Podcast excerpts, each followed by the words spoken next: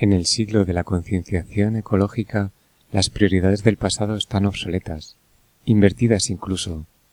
La consigna de hoy es parar la destrucción de la biosfera y preservar una actitud positiva hacia la vida. Las crueldades hacia el recién nacido no tienen ya ningún sentido.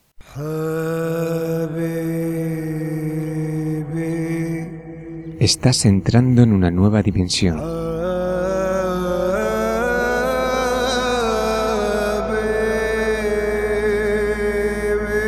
Este programa te dará una nueva visión del mundo en el que vives.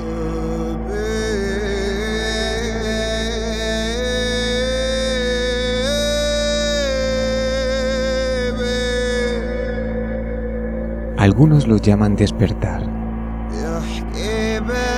otros píldora roja.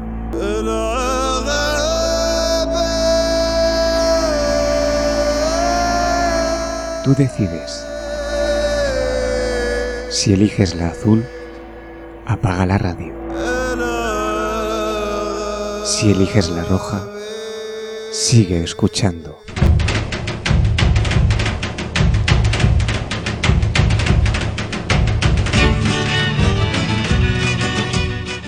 Hola, muy buenas, estamos en el cuarto capítulo de Matrioscas. Hoy vamos a hablar de una revolución muy especial, una revolución silenciosa. Hola, muy buenas, bienvenidos. Hola. Ankara también os saluda.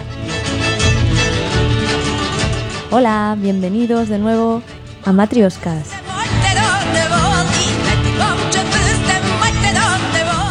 Hoy hablaremos de la cara revolucionaria de la lactancia, ¿no, Aida? Efectivamente, y tendremos a una invitada muy, muy excepcional, Esther Masó.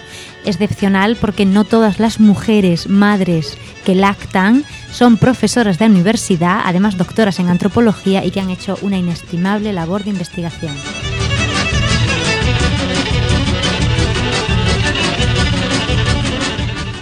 Hemos empezado el programa con las palabras de Michel Oden, que también nos acompañará a través de sus textos.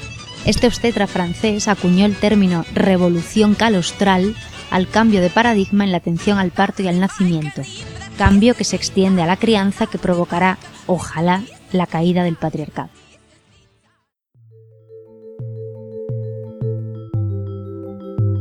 Supone también maravillarse ante el comportamiento del recién nacido capaz de buscar el pezón y encontrarlo. Cuando la madre y el bebé están bien calentitos uno contra el otro, en la penumbra, en la intimidad más completa, el bebé encuentra el pezón normalmente en una media hora, tres cuartos o una hora después del parto. Uno se pregunta qué es lo que guía al bebé hacia el pezón. Es probable que existan varios factores, tales como la pequeña diferencia de temperatura con la piel de alrededor, del orden de medio grado y sobre todo el olor peculiar. Por esto es importante evitar los olores agresivos en los lugares donde se da a luz. No solamente el bebé sabe encontrar el pezón, sino que la madre, todavía impregnada por las hormonas que le han permitido dar a luz, todavía en un estado de conciencia muy particular que tiende a desconectarla del resto del mundo, sabe sostener su bebé, sabe coordinar instintivamente su comportamiento con el del recién nacido, hasta tal punto que he visto mujeres dando el pecho media hora después del parto cuando no habían tenido la intención de criar.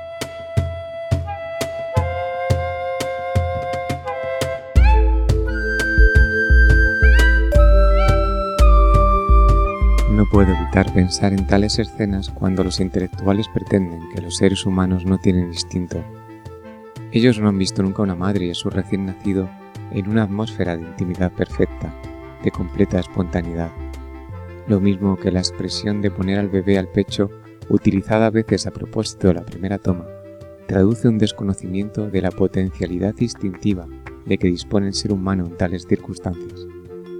En mi experiencia del parto a domicilio, mamar en la hora que siga el parto es la regla casi absoluta, pero nadie pone el bebé al pecho. La madre y el bebé coordinan sus acciones. Basta con no molestarles. En 1956, un grupo de madres creó lo que hoy es una red mundial de promoción de la lactancia materna, la Liga de la Leche. Desde entonces, infinidad de grupos locales se han creado por todo el mundo. Esther Masó es profesora del Departamento de Antropología Social y Cultural de la Universidad de Granada y ha realizado un estudio sobre estos grupos de apoyo a madres lactantes en España. Esther Masó, bienvenida. Muchísimas gracias por venir a Matriuscas. A vosotras, muchas gracias. Es todo un honor y un gusto. Bienvenida, Esther. Muchas gracias. Esther, tú estudias la lactancia materna como espacio para el empoderamiento y la transformación social. ¿Cómo llega una a filosofar sobre la teta? Bueno, la verdad que yo llegué a esto por, por mi experiencia personal también, en principio. Yo la verdad que antes de, ser madre y de, darme cuenta que, las tetas servían para algo más de lo que las había usado hasta entonces, pues no, tampoco me había planteado ciertas cosas. Pasa con muchas cosas en, en la vida y en la investigación, que es parte de la vida también, que se llega a través del cuerpo, a los problemas o a las preguntas. Y fue por eso, desde que mm, empecé a dar pecho a mi primer hijo, y, sobre todo empecé además a rodearme de mujeres o acercarme a mujeres que estaban en esa, situación y vivían una serie de experiencias, se agrupaban además buscando eso, compartir esa experiencia, hablar de esa experiencia, concretamente por ejemplo el grupo de Granada de, apoyo de Mami Lactancia, acudir también a los congresos de los grupos de apoyo a lactancia, los congresos de Fedalma, empecé a encontrar algo inesperado, algo que yo no me había planteado nunca que pudiera estar. Empecé a ver entre otras muchas cosas, una dimensión pública y colectiva de algo que yo hasta entonces pensaba que, qué sé yo, hacía una mujer en su casa y ya está. Y que era, bueno, simplemente alimentar, ¿no? Una, una, forma de alimentación, entre otras posibles. Y bueno, pues me encontré, me empecé a encontrar muchas cosas en estos grupos, en mi propia experiencia de, de sentimientos, de sensaciones, de nuevas formas de identificarme a mí misma y a, y a las demás. Veía también compañeros y compañeras de estas mujeres eh, acompañándolas de una manera también distinta, una forma distinta de ser, de ser pareja o de, o de ejercer la paternidad también o la maternidad, si era el caso de una pareja femenina, y, vi incluso una dimensión política en esto, en el sentido de transformación social.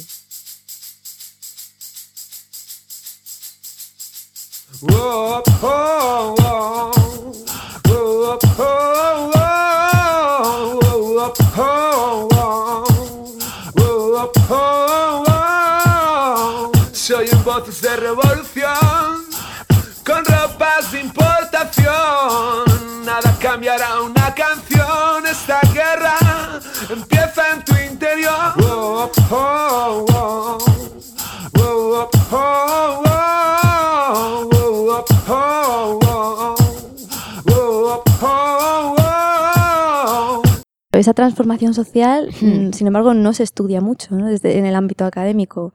Mm, ¿Por qué? ¿Por qué la lactancia no, no ha sido objeto de estudio de la filosofía? Pues bueno, la verdad que puede decirse que concretamente de la filosofía no ha sido nunca un campo de estudio, de la misma manera que no lo ha sido el parto, por ejemplo, aunque la filosofía durante mucho tiempo se ha preocupado mucho por la idea de las relaciones entre los seres humanos, la identidad, la ética, pero esa cuestión ha sido un tabú. ¿Por qué no se ha hecho? Yo creo que por lo que por la misma razón por la que no se han abordado muchas otras cuestiones relacionadas, porque era algo de la mujer, considerado algo como mucho estudio de, la zoología humana, si quieres, de la biología, de, algo puramente natural, algo que no, no merecía un, abordaje cultural o que desde luego no suscitaba preguntas filosóficas. ¿no? La, mujer siempre era relegada a, la naturaleza, al estado natural, frente a lo que se suponía que era el estado cultural, que era el hombre, con toda la carga ideológica que tiene esa diferenciación tan fuerte entre naturaleza y cultura, que creo que la lactancia la cuestiona constantemente. Y claro, pues era una cosa que hacían las mujeres igual que los animales, que bueno, todos los animales paren y amamantan un tiempo y, ya está, ¿no? Como que ahí no hay nada más que, que ver ni que mm. estudiar. Soy en voces de revolución, con ropas de importación. Nada cambiará una canción, esta guerra empieza en tu interior. Oh, oh, oh,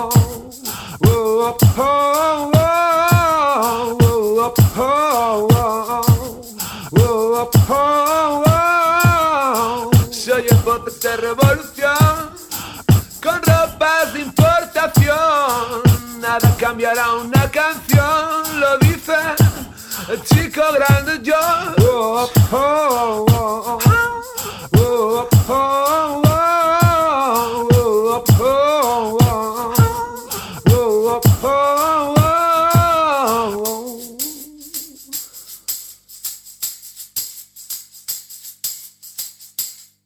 Esther, habla sobre el hecho de que lactar lleva años, décadas, bueno, si no siglos, supeditado al ámbito privado doméstico y al tabú mm. que supone eyectar la leche, es decir, la eyaculación de la leche.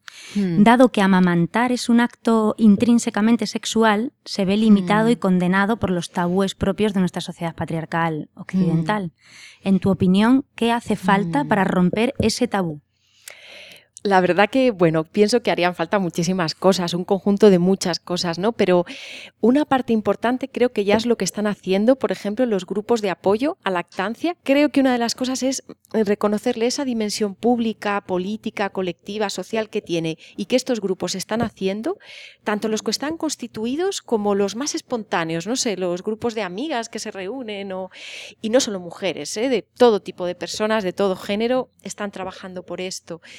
Luego también tal vez esa toma de conciencia personal de, cada persona que está experimentando esto, em, reconocer esa dimensión, porque muchas mujeres dan el pecho y no todas mm, hablan de lo que significa eso para ellas de la misma manera. Para muchas mujeres no es algo agradable o no es, eh, es algo, no sé, un mal menor incluso, si es que lo hacen.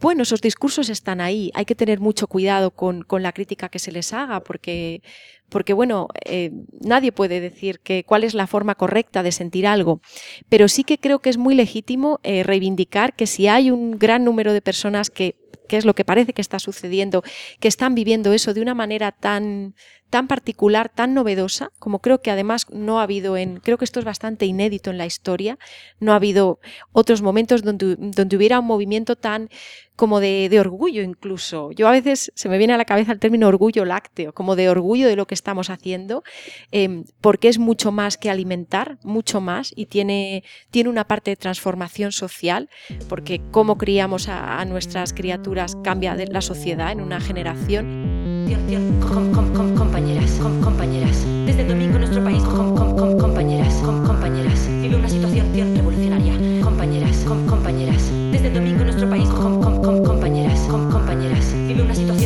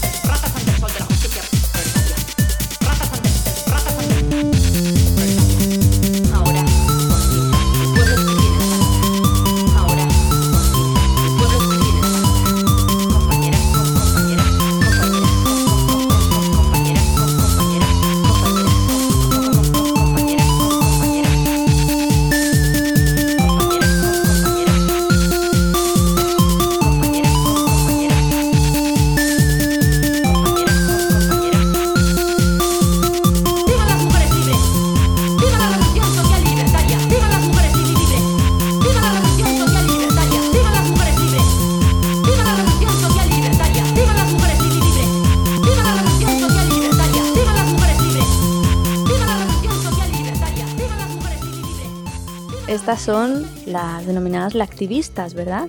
Hmm. Cuéntanos un poco más, ¿cómo, cómo, cómo hacen, ¿no? ¿Qué defienden? ¿Qué piensan? ¿Cómo se organizan? ¿Cómo trabajan? ¿Cómo se definiría el movimiento lactivismo del que nos hablas? Bueno, pues eh, yo creo que también cuando hablamos de este tema eh, es importante volver a matizar el plural, tal vez movimientos lactivistas. Las corrientes lactivistas o movimientos lactivistas, con ese plural que digo, ante todo son movimientos muy heterogéneos, muy polimorfos, de mujeres eh, que hacen prácticas muy distintas, todas relacionadas con la lactancia materna pero y con la idea de que, de esa, que es algo bueno, que es algo que sacar a luz, que visibilizar, que practicar, pero en grados y medidas de implicación muy diferentes. Hay la activistas en el más puro sentido activista.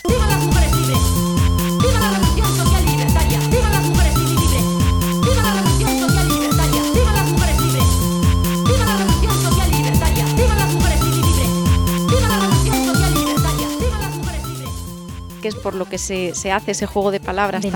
Ahí, sí. Claro, sí, mm. sí. La activista, pues tal vez las, las más activas en grupos de apoyo a lactancia, constituidos como tal, federados incluso en esa federación que soy FEDALMA, ¿no? La Federación de, de Asociaciones de Prolactancia Materna aunque, como digo, insisten mucho y se cuidan mucho de decir no queremos hacer proselitismo barato o proselitismo que pueda ofender a, nadie, ¿no? Pero bueno, es legítimo que hagan su movimiento, como es legítimo que lo hagan otros tantos movimientos sociales, porque creo que es un movimiento social y que también es justo reclamarlo como tal.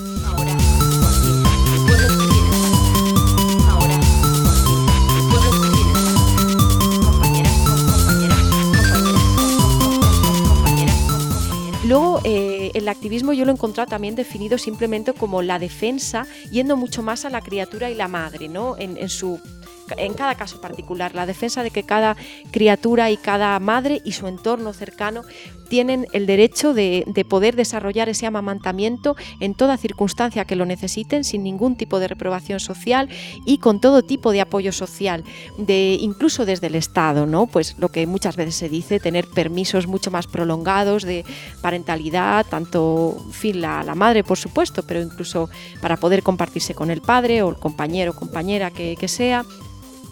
Eh, simplemente la idea de el activismo como el derecho, eso, yo, lo, yo lo encontré en alguna web, ya no me acuerdo dónde, definido así, ¿no? El derecho de toda madre, todo bebé a ser amamantado y amamantar en toda circunstancia. Y luego ese matiz... de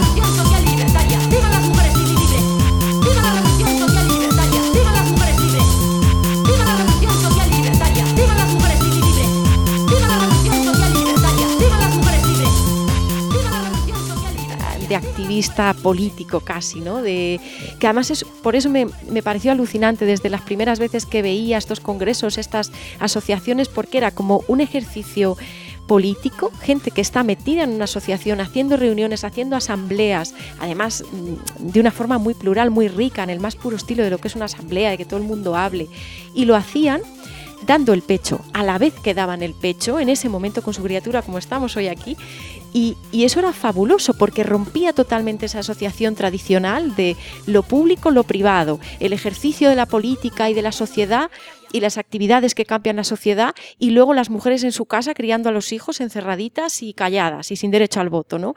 O sea, es fabuloso. Lo que sucede en esas reuniones o en este mismo programa de radio es un ejemplo estupendo de eso, ¿no? Lo dice a cuento de que tengo a Ankara en mi regazo y en otras muchísimas ocasiones también nos, acompaña Leonor, la hija de Olga. Sí. Hoy no, hoy no está aquí. Sí, sí, además es que de verdad es fabuloso. Es, tenías que decirlo porque es que ojalá pudieran verlo los. Bueno, algunos, oyentes. algunos oyentes nuestros lo saben porque de vez en cuando hablan. Sí, sí Leonor y Ankara dejan su granito de arena.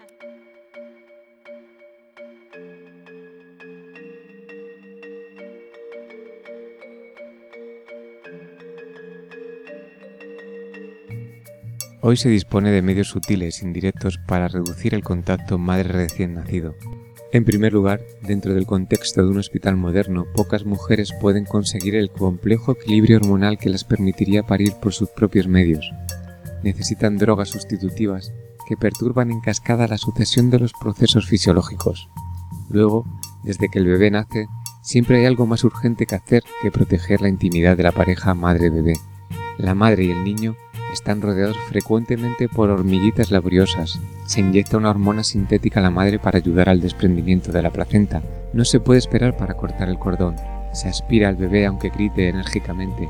Se ilumina sin vacilar para evaluar el estado del periné. Se evalúa el test de Apgar. Es urgente poner las gotas en los ojos, pesar, buscar malformaciones. Se tiene prisa por ver la placenta. Es urgente limpiar la sala pensando en el parto siguiente. La primera noche se pasa en la sala nido porque la madre tiene necesidad de descansar. No se duda en dar entonces un poco de agua azucarada y hasta un biberoncito de leche. La OMS recomienda lactancia materna exclusiva seis meses, hmm. complementaria hasta los dos años y luego hasta que el bebé y la madre quieran. Si no me hmm. equivoco, esto es lo que recomienda la Organización Mundial de la Salud.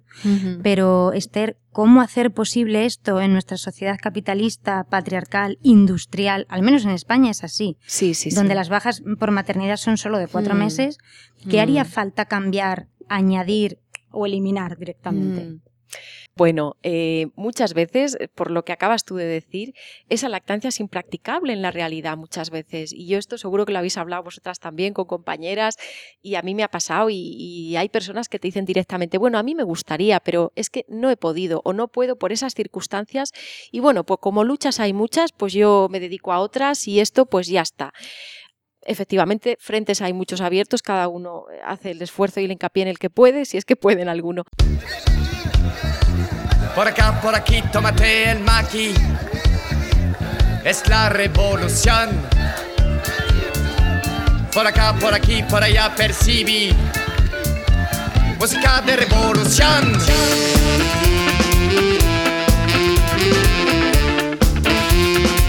Por acá, por aquí, por allá percibí.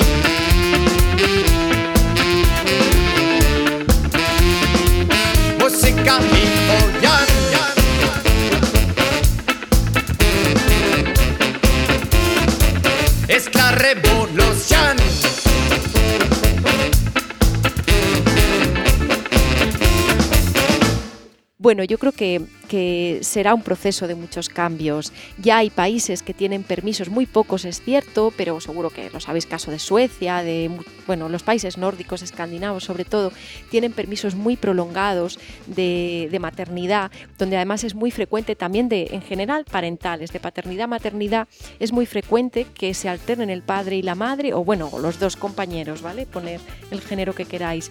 Eh, sobre todo al principio, él lo toma la madre, pero como hay hasta dos y tres años de permiso financiado por el Estado, todo con sus matices. Igual el segundo o tercer año no, no tienes la paga íntegra del Estado, pero sí. Sí, y, luego sobre todo guarda de empleo y puesto íntegra, em, cotizas durante esos años estás cotizando, que eso ya se logró en el caso de España. Si pides una excedencia, eso sí, no cobras, por cuidado parental, al menos cotizas. No se cobra nada, pero ya se cotiza, que ya es algo. Y, bueno, entonces en esos países, como digo, es frecuente que incluso el segundo año igual el padre alterne un tiempo el cuidado, el tercero, en fin, quiero decir, son modelos no ideales tal vez, pero yo creo que ya que están ahí y que ya existen y funcionan medianamente bien, pues podemos, podemos intentar ¿no? ir hacia esos modelos. Ven, ven por la calle el batalle ya empezó, ya comenzó. Ven, ven por la calle. El batalle ya empezó, ya comenzó. Ven, ven, ven por la calle. Ya empezó, ya comenzó el batalle. Cuando gritan que decapitan, que dinamita matan al capitán sobre todo porque muchas veces se, piensa, una de las grandes críticas de ese feminismo ilustrado del que yo hablo a veces, por ejemplo el de Elisabeth eh, Badinter, bueno, Badinter, Badinter, si lo queréis en francés, una súper famosa filósofa feminista francesa que hace relativamente poco tiempo publicó La mujer y la madre, aunque ya tenía cosas publicadas, eh, un libro donde, donde, hace una crítica fortísima a estos movimientos de, volver a revalorizar la crianza o valorizarla de una manera que nunca se ha valorizado y el tema de lactancia. Entonces hace una crítica muy potente diciendo que es una estrategia del capitalismo, además, no te lo pierdas, para que la mujer regrese al hogar, ¿vale? Y no haga competencia, como estamos en crisis y hay pocos trabajos, no haga competencia al varón en eh, para coger trabajos. Entonces, eh, tenemos el ejemplo clarísimo de Suecia, donde tienen el permiso de paternidad, maternidad más largo de Europa y el número mayor de Europa ante mujeres en puestos de representación. En España, al revés, uno de los permisos más cortos y un número de mujeres más bajo en, puestos de representación. O sea que, incluso yendo a la estadística, parece que la cosa hace aguas. La evidencia habla por sí misma. Sí, habría muchas cosas que decir más al respecto, claro, pero yendo a datos así brutos, parece que no, que no cuadra con lo que esta filósofa sí, sí, sí. Pero es muy es famosísima y tiene mucha escuela, ¿eh? y de hecho la mayor parte de antropólogas y filósofas feministas en España hoy en día, ah. no, y españolas. Por eso llevo tan cuidado con los términos y siempre lo matizo todo mucho. La mayoría son fuertes críticas a estos movimientos. Es, es muy raro encontrar una, un pensamiento em, más abierto hasta estos movimientos. Entonces está muy bien que hayas venido a Matriuscas. bueno, la verdad que en ese sentido me siento muy sola en la academia porque siempre, siempre la verdad que es, todo esto es mirado con mucha sospecha y entre compañeras que por otro lado son muy intelectualmente igual muy, muy buenas, muy finas y todo lo que quieras, pero cuando sale este, este tema te sorprendes de escuchar todavía comentarios del tipo, a mí eso no me gusta porque es que yo sentirme como una vaca no tal o no, bueno, que es muy personal, ¿no? Esto, mm, no quiera amamantar que no amamante, pero lo de la vaca nos toca la fibra. Esta es nuestra revolución, los enemigos de la nación, voces en alto para luchar por tus derechos y libertad. Esta es nuestra revolución, los enemigos de la nación, puños en alto es demostrar revolución hasta el final.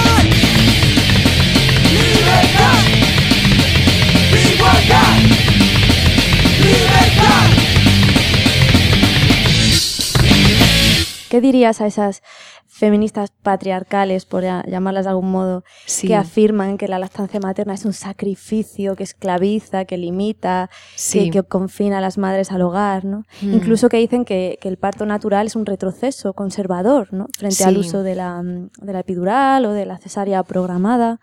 Sí, sí, sí. Yo creo que, mira, lo primero que les diría es que conocieran de cerca estas cuestiones antes de hablar, porque creo que es el primer eh, gran, la primera gran muestra patriarcal, además profundamente patriarcal, de que sobre esto hay una mirada muy androcéntrica, patriarcal, incluso desde el supuesto feminismo, es que se habla sin conocer. ¿Vale? O sea, es una forma de minusvalorar algo, hacer una sentencia sobre algo, no opinar ni siquiera sin conocerlo realmente, es que lo estás, eh, lo estás reduciendo, lo estás minusvalorando, tú misma le estás quitando importancia. Todas las críticas que yo leo en textos sobre estas cuestiones son eh, muy desinformadas. No conocen realmente lo que pasa dentro de los movimientos lactivistas. En los movimientos lactivistas son muy heterogéneos y tienen, eh, están constantemente autorrevisándose, eh, autoanalizando lo que hacen, cómo lo hacen, intentando hacerlo bien, intentando huir de ese proselitismo del que les critican estos sectores feministas. Entonces, para empezar, que, primero eh, reconocedlo como un tema de estudio que, en el que hay que especializarse, entre comillas, digamos, yo no me considero ni mucho menos especialista, pero y después valoráis, porque las afirmaciones son alucinantes, muestran un gran desconocimiento.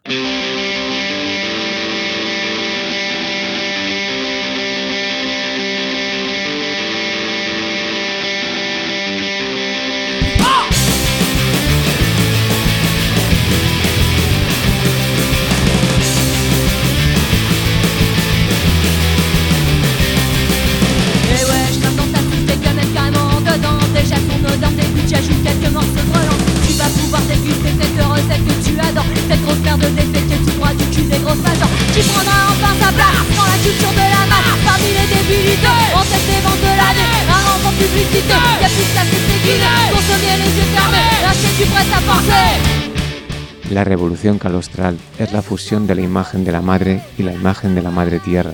Se trata de una revolución en la medida que implica un retorno a nuestra condición de mamíferos y un nuevo punto de partida.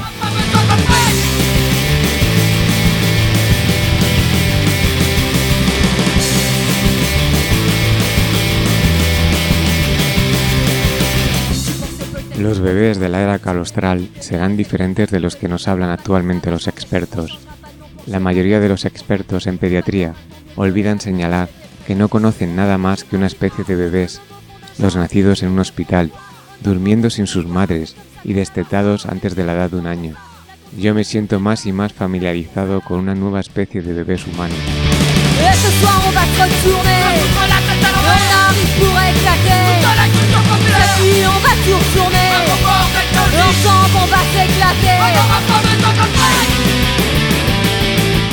El fenómeno primario, el fenómeno original que ha llevado a la devaluación del calostro y a la multiplicación de rituales y prácticas agresivas, es la negación de la necesidad de intimidad, es la negación de nuestra condición de mamíferos.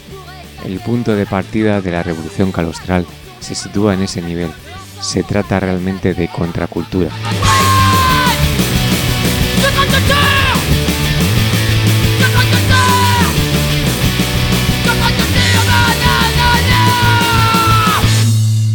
Volviendo a, a, la búsqueda de ese reconocimiento de la lactancia materna en, esta sociedad postindustrial, mm. nos dices en tus textos que eh, dar la teta es gratis y por lo tanto es un pecado capitalista. ¿La lactancia materna es un trabajo que genera riquezas?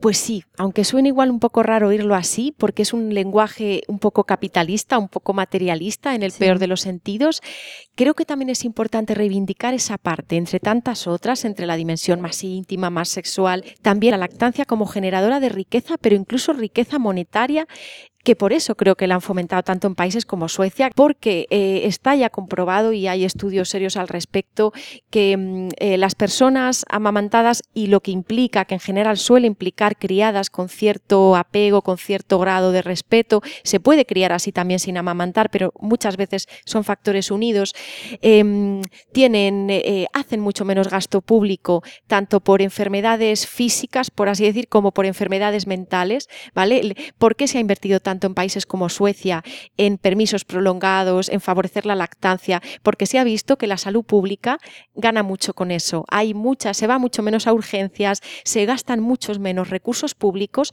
en tratar de poner remedio a enfermedades físicas y psíquicas porque la gente es más saludable. Y también riquezas de otro tipo, ¿no? Por supuesto, por supuesto. Solo que tal vez las riquezas de otro tipo tal vez nos parecen más evidentes a quienes nos movemos en todo esto. Hoy se habla mucho de recursos humanos, de los valores como riqueza, de, la, no sé, el potencial humano, es algo muy, se hacen un montón de másteres de todo esto. Bueno, pues hay ahí un gran generador de, potencial humano en ese sentido. Está muy ligado a eso, a crianza respetuosa, a consideración de, los seres más pequeños de nuestra sociedad como agentes morales que tienen derecho a recibir un trato con todo el respeto. Hasta ahora eh, ya se oye mucho más hablar de los derechos de la infancia y tal vez esto hoy no suene, no suene tan raro, incluso tal vez suena ya como que estás diciendo algo obvio, pero los grandes olvidados de la historia ha sido siempre la infancia, ha sido el, patriarcado no solo era el dominio del hombre sobre la mujer, sino del hombre sobre eh, la mujer y sobre hombres más jóvenes y especialmente niños y niñas, ¿no? Y eran los, bueno, aún lo sabemos, en, en, Suecia o en Austria mm, tú no puedes ver a alguien pegando a nadie por la calle, porque a, un padre o una madre pegando a un niño, porque realmente se llama la policía.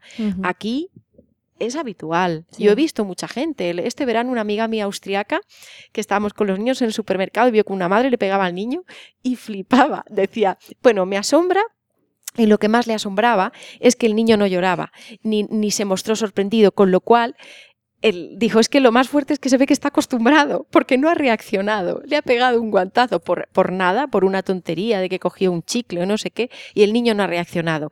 Fuerte porque le ha pegado en público, nadie ha reaccionado, y fuerte porque el niño no se queja, con lo cual está acostumbrado. Estoy más que harto y no quiero seguir soportándolo.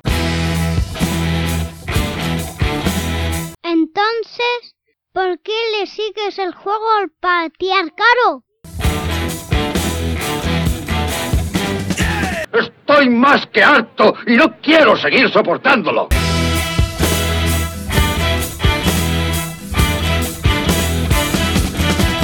Quédeme cuando menos lo merezca, porque es cuando más lo necesito.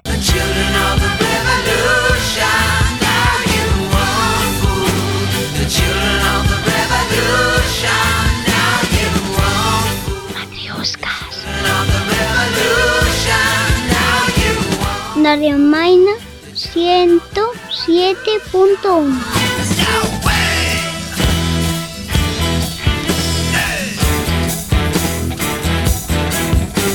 Los martes de 1 a 2 de la tarde. Los sábados de 8 a 9 de la tarde.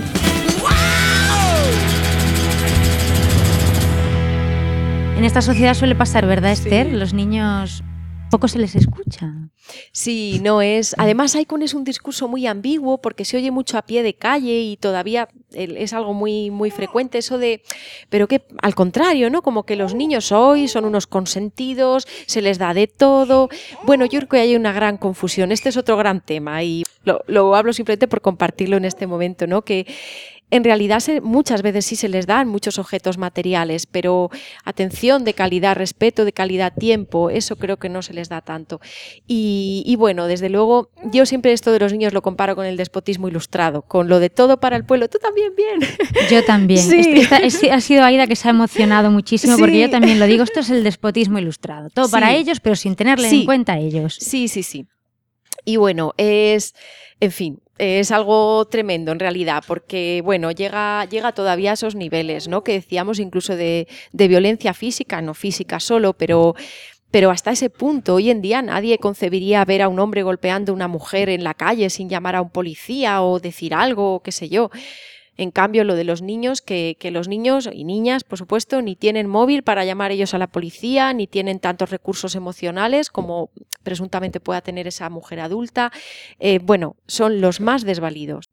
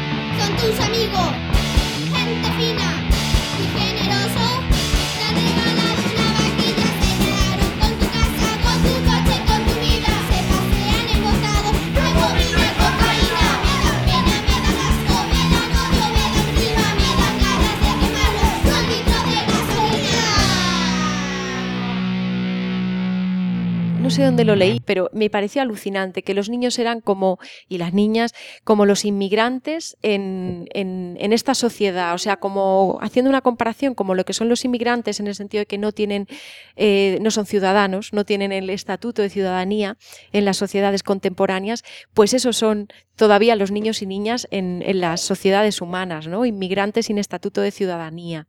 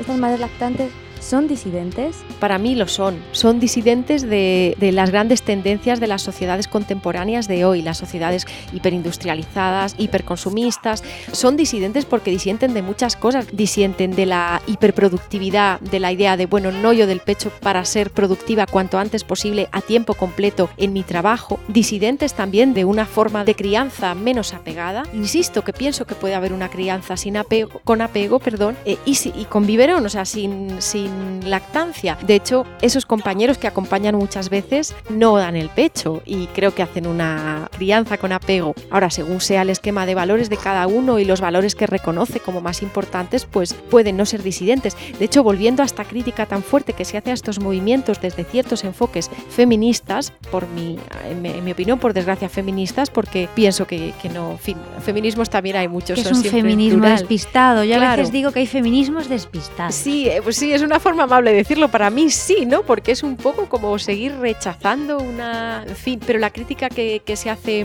muchas veces es que son todo lo contrario a ser disidentes, o sea, que están volviendo a hacer lo mismo que hacían las mujeres de siempre, conformándose, en el peor sentido de conformarse y en el peor sentido de lo de siempre. No pasa nada, nos toca luchar, bailando todos juntos a ritmo de ska. Coge a tus amigos y ponte a cantar, gritando todos juntos por la libertad.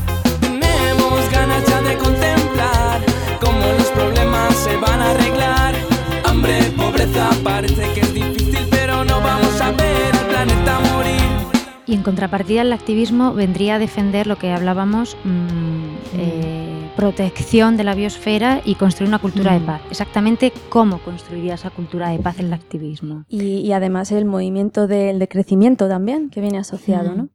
Sí, bueno, es que son todo ideas súper relacionadas y que, de verdad que yo previamente no, no las tenía, pero me las he ido encontrando en estos grupos, en estas reuniones.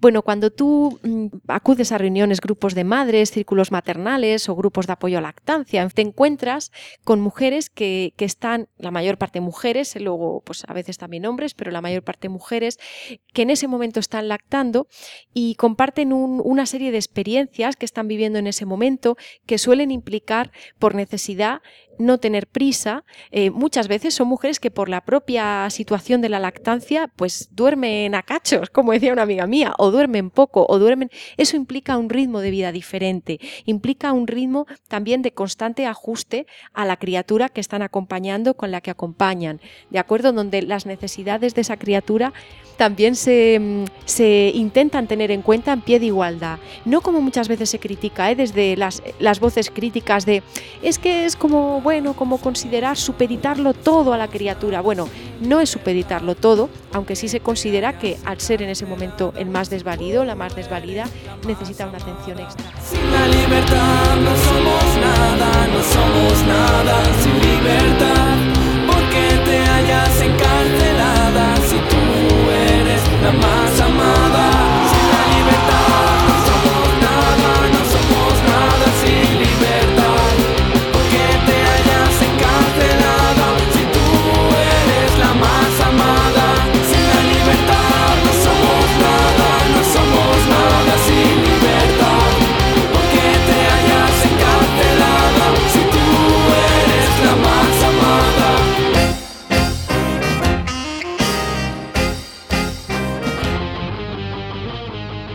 Son grupos donde, donde hay un intento de diálogo, un intento de acercamiento y luego, súper importante, un intento de mm, altruismo recíproco, que también se dice en algunas ocasiones, de apoyo mutuo, de ayuda mutua, ¿vale? Que es un término muy clásico del anarquismo clásico de Kropotkin, la ayuda mutua, ¿no? Creo que tiene un libro que se llama así. El apoyo de- mutuo. Sí, el apoyo mutuo, vale. De compartir experiencias, de apoyarse incluso en el cuidado más, más práctico y de, bueno, tienes que ir a algún sitio, me quedo con el bebé, incluso experiencias súper interesantes de lactancia, de tienes que ir a algún sitio que no puedes eludir y yo lacto a tu bebé en este momento o intercambios de este tipo, lactancias, bueno, en- de esto siempre hay experiencias alu- alucinantes, ¿no?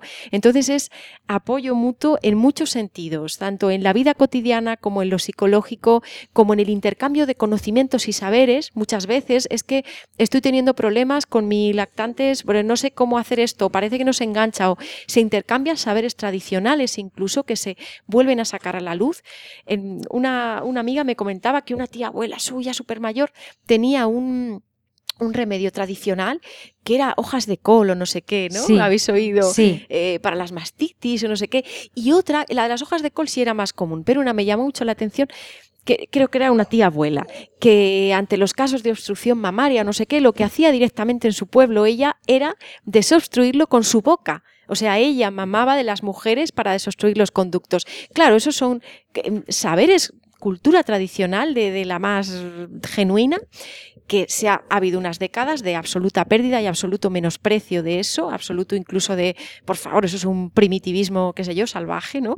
Y, y ahora hay una revalorización de, no, esto es incluso un término que se usa mucho, está súper de moda en ciencias sociales, el de epistemologías silenciadas, es una forma de conocimiento que ha sido silenciado y que ahora queremos sacar a la luz y que es útil, que es interesante, y en esos grupos de apoyo se intercambian esos conocimientos. Entonces, son, bueno, son altruistas, completamente gratuitos.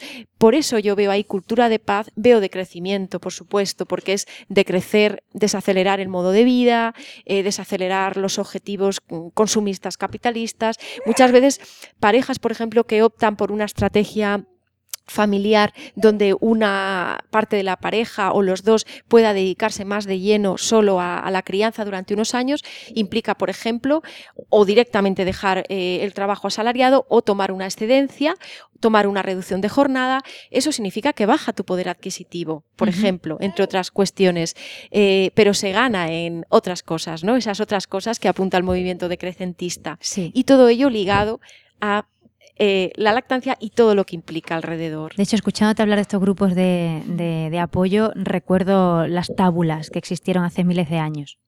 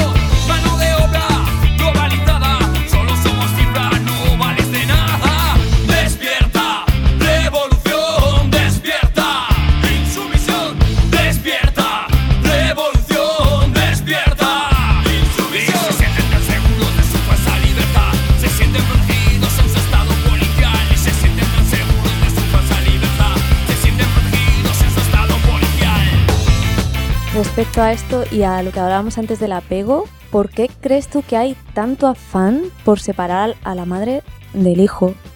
Hmm. Yo hace poco supe que los judíos no mezclaban la leche con la carne por eso mismo, ¿no? Porque la leche representa a la madre, la carne al hijo y las dos cosas nunca pueden estar juntas, ¿no? Hmm. Sí. Bueno, yo por un lado, así lo primero que se me ha venido a la cabeza es, yo creo que es por simplemente por el afán de producción capitalista de que la madre como elemento de la, como persona perteneciente a ese sistema de producción esté cuanto antes de nuevo disponible como individuo aislado, sin nadie que dependa de ella disponible para, poder volver a meterse en el engranaje, la cadena, tal. Esa sería una explicación igual más concreta del mundo que vivimos. Pero eh, intentando recordar algunas explicaciones que he leído en algún lado sobre eh, yendo a lo profundo de esa separación, eso pasa ahora en el sistema capitalista, pero tú muy bien has citado un ejemplo de, ese, ese tabú del contacto muy, muy anterior al sistema capitalista. Pues no sé si conocéis la explicación de Odent o de otros eh, de su corriente, la idea de que hasta hace relativamente muy poco tiempo, hasta casi el presente, por así decir, a las sociedades les ha convenido maximizar el potencial de agresividad del ser humano, porque era eh, era mm, evolutivamente o bueno culturalmente necesario que los sobre todo los hombres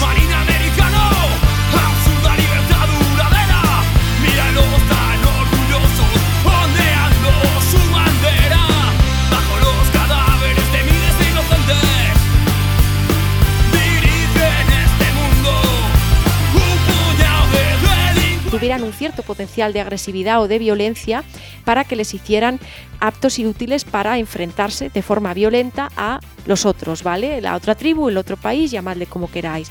Y de hecho, la cultura, y no solo la cultura occidental, casi todas las culturas, y si vamos a otras igual, en general lo que se ha ensalzado siempre ha sido eso. ¡Despierta!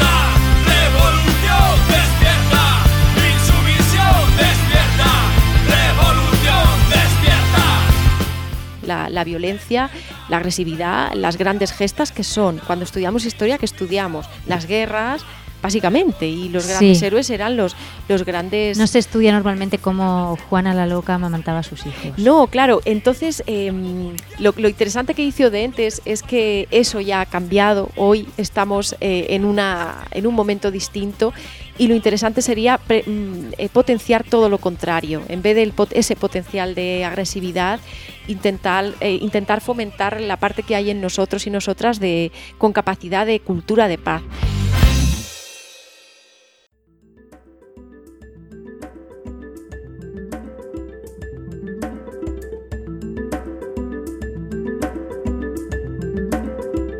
Muy raras han sido las civilizaciones que han podido sobrevivir sin adoptar las estrategias habituales.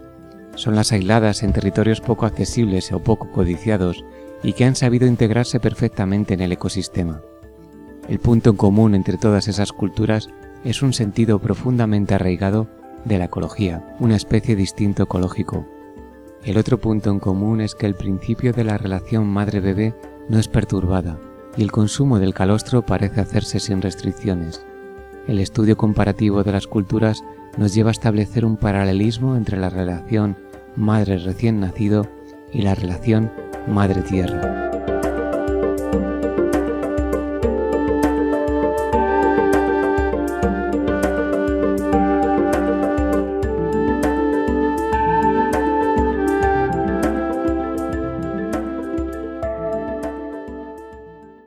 hay muchos autores, Michel Odent, Humberto Maturana, Casilda Rodríguez que están también viendo la contrapartida de ello, ¿no? Está la historia de la universalidad de la guerra, pero quizás Mm. porque eran sociedades patriarcales, Sí. quizás porque había una crianza diferente. Sí. Eh, Wilhelm Reich, que hablábamos Mm. en nuestro primer capítulo Sí, de Matriuscas, por ejemplo, también habla muchísimo acerca de esto. Y oyéndote, Esther, parece que se está generando otra forma de vivir. Todo esto del activismo, crianza con apego, amamantar Mm. hasta que el bebé quiera, que se, que Mm. se está construyendo otra cultura en torno al hecho de amamantar, que es una palabra que aquí en Matriuscas nos gusta mucho. Amamantar, algún día haremos el programa de revisión del vocabulario. Sí, sí, sí. Porque amamantar es algo más, ¿no? Que, Sí. que nutricionar. Amamantar es todo lo que tiene que ver con, con la madre, ¿no? Y esta revolución calostral de la que habla Michel Odent también podría estar construyendo una nueva cultura. Pero. ¿cuáles son los elementos de esta nueva cultura, en tu opinión? ¿Cuáles Mm. serían las piezas de este nuevo tejido social?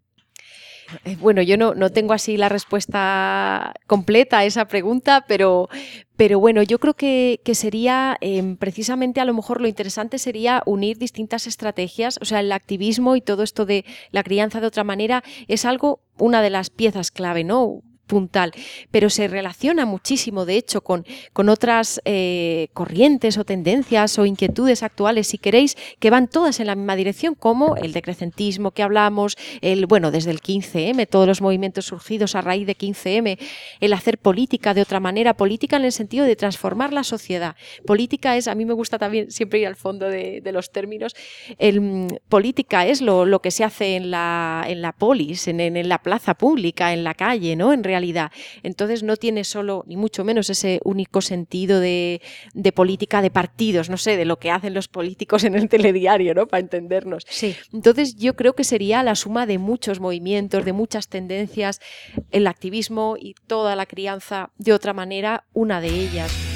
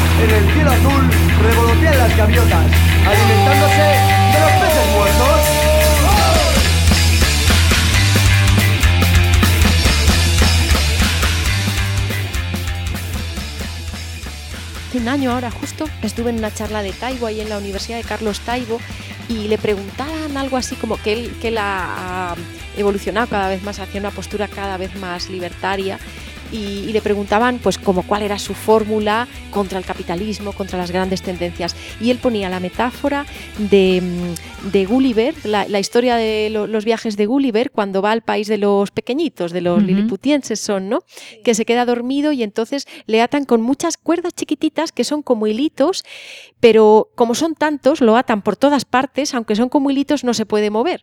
Entonces dice que esa es la idea, que hay que hacer muchas pequeñitas cosas, porque una pedazo de gran solución no hay, y son miles de pequeñas disidencias, pequeñas o grandes, miles de pequeñas intervenciones, y desde luego dar el pecho es una sin duda, súper importante, em, para que al final entre todos esos hilitos consigan inmovilizar al, al gigante, ¿no? Pero me parecía una imagen súper potente, se me quedó grabada porque es buenísima. Sí, además casa fenomenal con la urdimbre de la que habla Casila Rodríguez. Sí, sí, sí, sí. Yo siempre me imaginé la urdimbre Mm. así.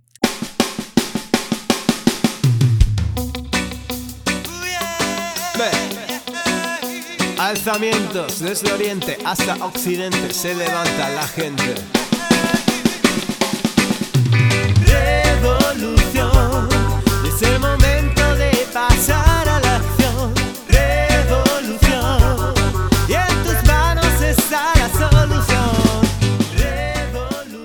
Hay muchos abiertos y cada uno pues... Pero bueno, es curioso que en estos movimientos te encuentras mucha gente. Muchas veces es la intersección de mucha gente con otras inquietudes. Parejas de lesbianas, parejas de... Y ya no solo parejas de lesbianas, que parece obvio que es otra forma de vivir el género, pero también eh, está súper ligado a otro gran campo de estudio, que además está ahora muy de moda en antropología, por cierto, que es el de las nuevas masculinidades.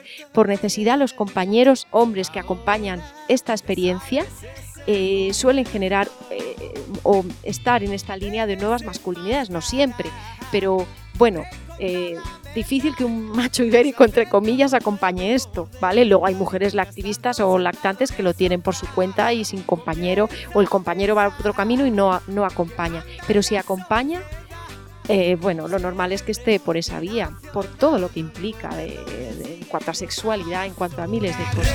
Revolución, es el momento de pasar a la acción.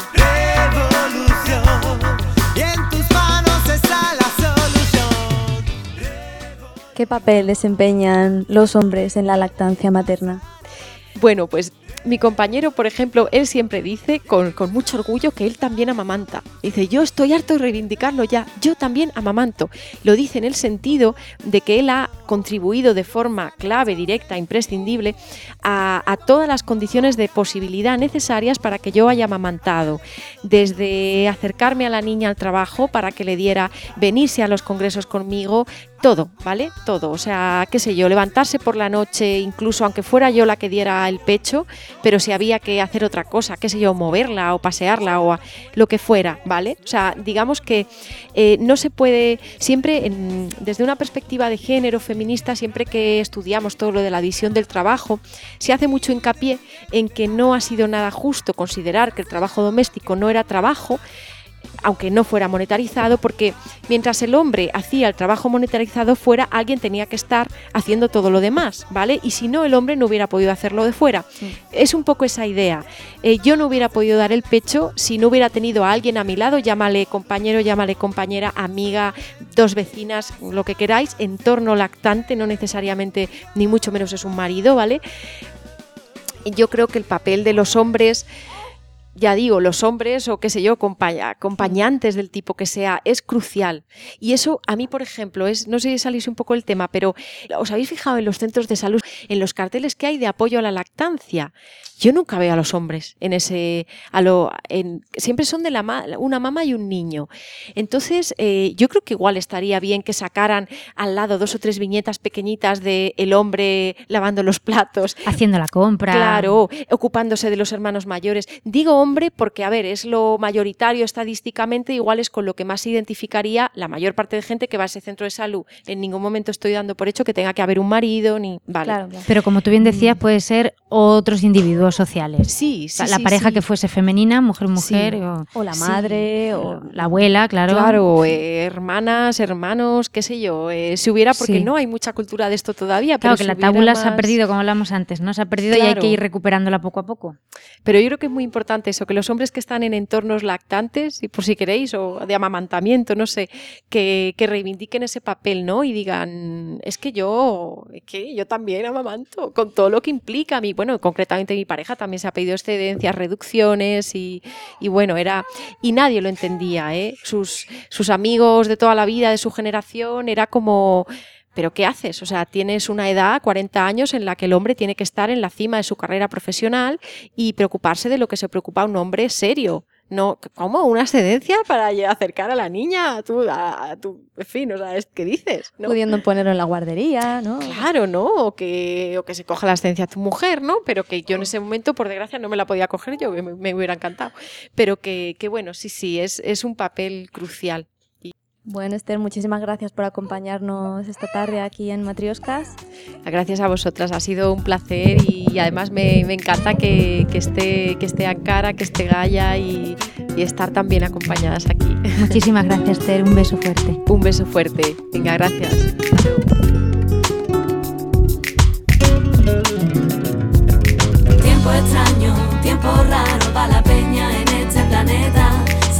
Luchando nuestros hijos para que puedan chupar de la teta. Tiempo extraño, tiempo raro para la peña en este planeta. Seguiremos luchando nuestros hijos para que puedan chupar de la teta. Tiempo extraño, tiempo raro para la peña en este planeta.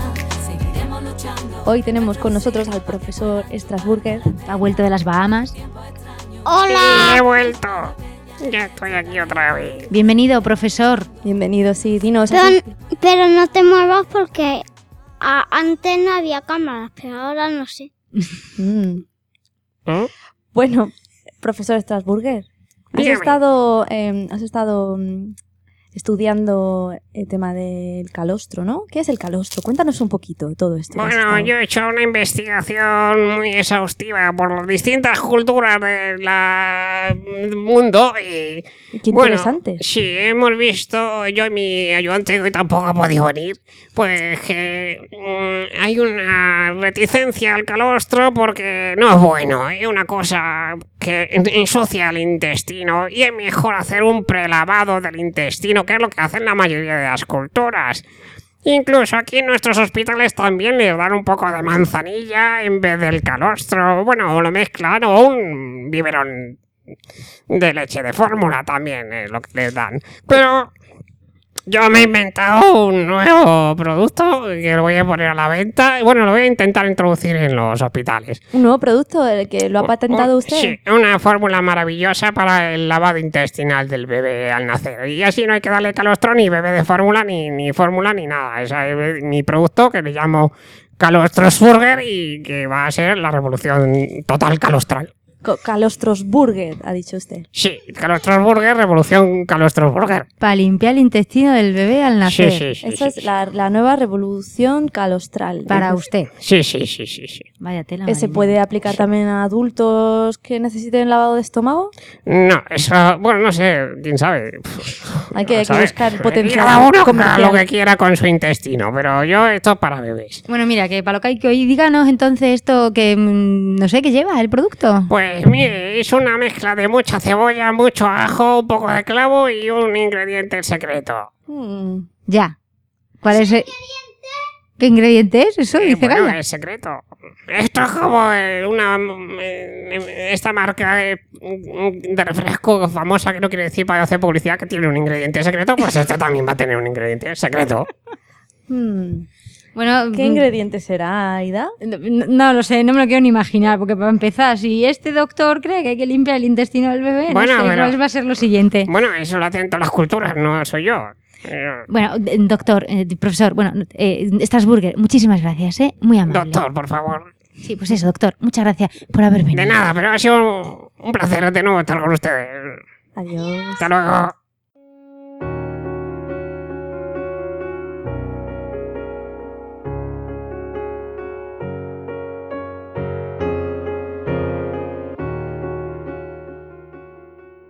No nos busquemos preocupaciones por la humanización.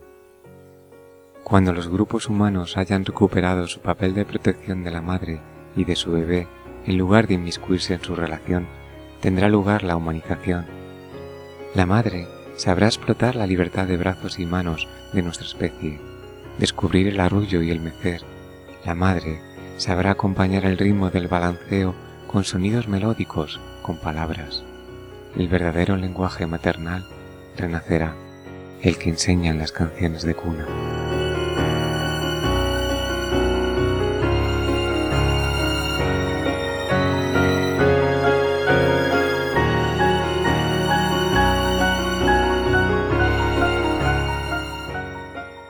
Dedicamos este programa a todas las mamás y bebés que les han impedido tener impunto.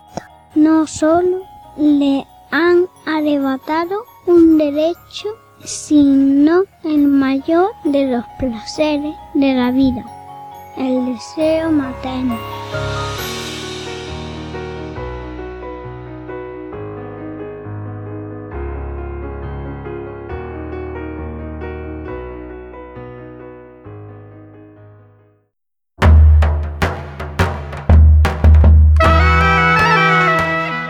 Bueno, esto ha sido todo. Muchísimas gracias. Gaia se está poniendo las botas con su merienda. Muchísimas gracias por haber estado al otro lado del hilo. Y En el os próximo- esperamos en, el próximo, en la próxima matriusca, Olga. ¿Cuál va a ser la próxima matriusca? Pues seguiremos hablando sobre lactancia porque da tanto de sí que abres una matriz que sale otra y abres y sale otra. Y concretamente será ¡Sí, la lactancia, la lactancia como acto sexual y toda la sexualidad que Que conlleva. Exactamente. Besos. Amor. Adiós.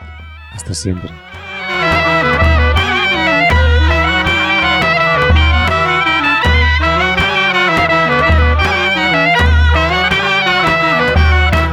Hay un programa muy chulo en Radio Maina que se llama Matuski.